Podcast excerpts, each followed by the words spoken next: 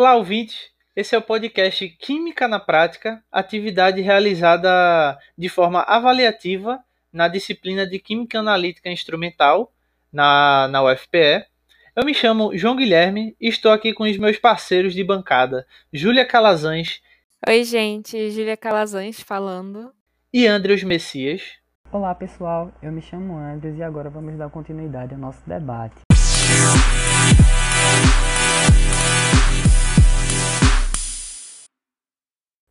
Todos nós sabemos que a uva está na cadeia alimentar do ser humano há milhares de anos, sendo considerada uma das frutas mais antigas e mais consumidas no mundo inteiro, tanto a fruta propriamente dita quanto a bebida alcoólica e não alcoólica. Né? Não é à toa que os sucos de uva são produzidos ao redor do mundo inteiro. Eles são ricos em diversos compostos que geram benefícios à saúde e entre eles são estão os minerais. Os metais são compostos essenciais ao corpo humano, mas em grandes quantidades podem acabar prejudicando. Por isso, eles são subdivididos da seguinte maneira: macroelementos, que são os essenciais na ordem de gramas, como o sódio e potássio, elementos de traço, essenciais em ordem de miligrama, como ferro e zinco, e os elementos de ultratraço, essenciais na ordem de micro a nanograma, como o selênio e o boro. Então, com o alto consumo do suco de uva pela população, as informações sobre sua composição e nutrientes nas, nas tabelas nutricionais e nos, e nos estudos devem crescer de forma proporcional, né? Sendo assim, Muitos estudos recentes vêm discutindo sobre a determinação desses elementos traços nos alimentos como suco e, e, vinhos. Vamos falar um pouco sobre a técnica utilizada nesse artigo, que foi exatamente a espectrometria de absorção atômica com chama. Essa técnica foi escolhida né, para ser utilizada devido à sua configuração simples e barata no ponto de vista operacional. Porém, não se engane que, apesar da simplicidade, é uma técnica robusta e que apresenta uma seletividade excelente, que ainda por cima ela é amplamente utilizada na determinação de metais em material orgânico, que é exatamente onde o nosso caso estudado aqui se enquadra. Tendo, tendo isso em mente, o artigo que nós escolhemos busca a determinação das concentrações de metais tóxicos, que são o cobre, o chumbo, o cromo, o níquel e o zinco, através da espectrometria de absorção atômica com chama, é, comparando com o que é informado nas embalagens e utilizando os sucos com níveis de metais da região sul do Rio Grande do Sul. Agora falando um pouco sobre a metodologia, é, primeiramente as amostras foram escolhidas de forma aleatória nos mercados da, da região e agrupadas em, em suco natural de uva de acordo com a embalagem. São elas a, a lata de alumínio, duas marcas em embalagens de polietileno, uma marca em Tetra Pak e dois sucos integrais é, em embalagens de vidro e um néctar em lata de alumínio. Agora vamos falar sobre os reagentes utilizados. Cada amostra possui 25 ml e foi digerida com 5 ml de ácido nítrico e 5 ml de peróxido de hidrogênio. Isso foi feito em banho-maria durante 30 minutos. A curva analítica ela foi determinada a partir de soluções padrões criadas com cada elemento, cada um contando 1 mg por litro. Isso de cobre, de cromo, chumbo, níquel e zinco. Para a determinação de metais, as amostras desses metais foram submetidas a análises por espectrometria de absorção atômica com chama.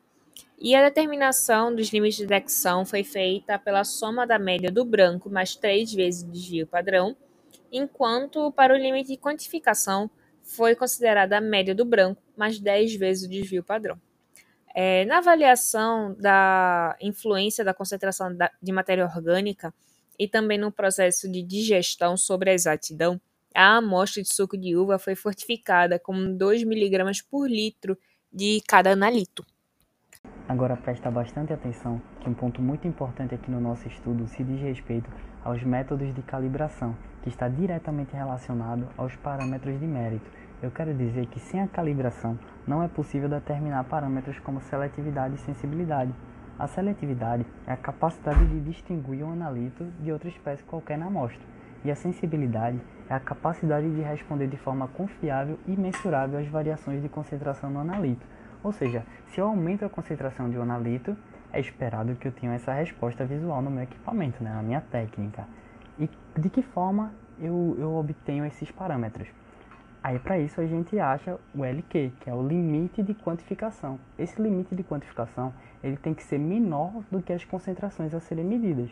E vale lembrar que a, que a sensibilidade nada mais é do que a inclinação da curva de calibração, né? Então, quanto maior essa curva, essa inclinação, maior será a minha sensibilidade. Agora eu vou falar sobre os resultados obtidos. O cobre e o zinco foram os elementos mais encontrados nas amostras, sendo o zinco o majoritário entre eles. Aí você me pergunta, então quer dizer que a maioria das amostras estavam contaminadas com zinco e com cobre? Não, não, não é bem assim. E para entender isso, a gente tem que diferenciar limite de detecção de valor máximo permitido pela legislação.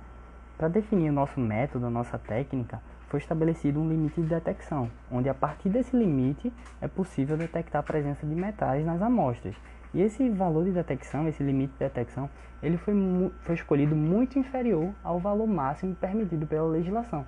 Ou seja, o nosso método foi capaz de detectar a presença de metais, porém essa presença de metais ainda é muito menor do que o permitido pela legislação. Então, isso, as amostras de sucos aqui apresentadas, elas estão dentro da legislação e não apresentam risco à saúde humana. Aí você me pergunta então, de onde vem esse cobre e esse zinco? Vem do metabolismo natural da planta, esses elementos são levados à parte superior da planta e durante a maturação da fruta, ele, o fruto é enriquecido com esses elementos. Então, no trabalho, é, a gente conseguiu observar que a concentração dos analitos é, é proveniente do processamento tecnológico do suco mesmo e do cultivo, do cultivo da matéria-prima. Os limites de, de detecção e de qualidade são adequados, ficando abaixo do, do valor máximo permitido na legislação.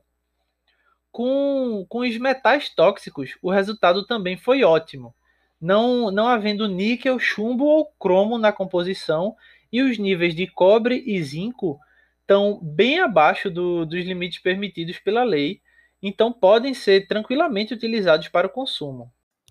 Felizmente, o trabalho e seus métodos nos provou que sim, os sucos de uva encontrados nos mercados estão dentro do padrão estipulado pela legislação e que realmente levam esses valores a sério.